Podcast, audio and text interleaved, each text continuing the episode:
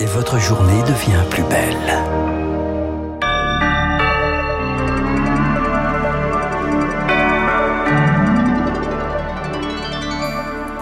Bonjour et bienvenue sur Radio Classique. Il est 7h30. À la une ce matin, l'ancien président américain Donald Trump perquisitionné dans sa célèbre résidence de Floride, Mar-a-Lago.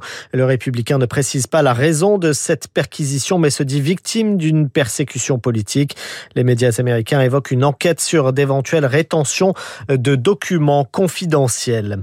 L'armée de Taïwan réagit après les manœuvres militaires chinoises aux abords de cette île. Elle organise depuis ce matin un exercice d'artillerie à balles réelles simulant la défense de l'île contre une invasion chinoise. Un autre exercice de ce type est programmé jeudi. En France, le jeune homme de 18 ans qui a reconnu avoir renversé et grièvement blessé avec sa moto deux enfants vendredi à Pontoise a été mis en examen et écroué.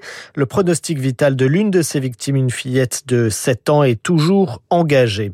Et puis en déplacement à Marseille, le ministre de l'Intérieur Gérald Darmanin promet 10 000 contrôles à partir d'aujourd'hui pour tenter d'endiguer ce phénomène des rodéos urbains.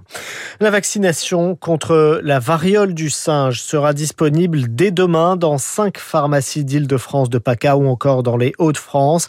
Il s'agit d'une expérimentation de deux semaines, indique le ministère de la Santé. Un important incendie en Lozère. Il est parti hier en fin de journée de la commune du Masgros. Il a déjà parcouru plus de 400 hectares et gagné l'Aveyron voisin. 1200 personnes ont été évacuées cette nuit. Le feu aurait été déclenché par un engin agricole. 600 pompiers sont sur place. Ils attendent ce matin le renfort de trois Canadaires venus du Gard. Et puis ce sont désormais quatre départements qui sont placés en vigilance orange canicule par Météo France. Après le Gard et le Vaucluse, ce sont la Gironde et le Lot-et-Garonne qui sont désormais également concernés. Le pic de la vague de chaleur qui touche actuellement la France est attendu pour vendredi.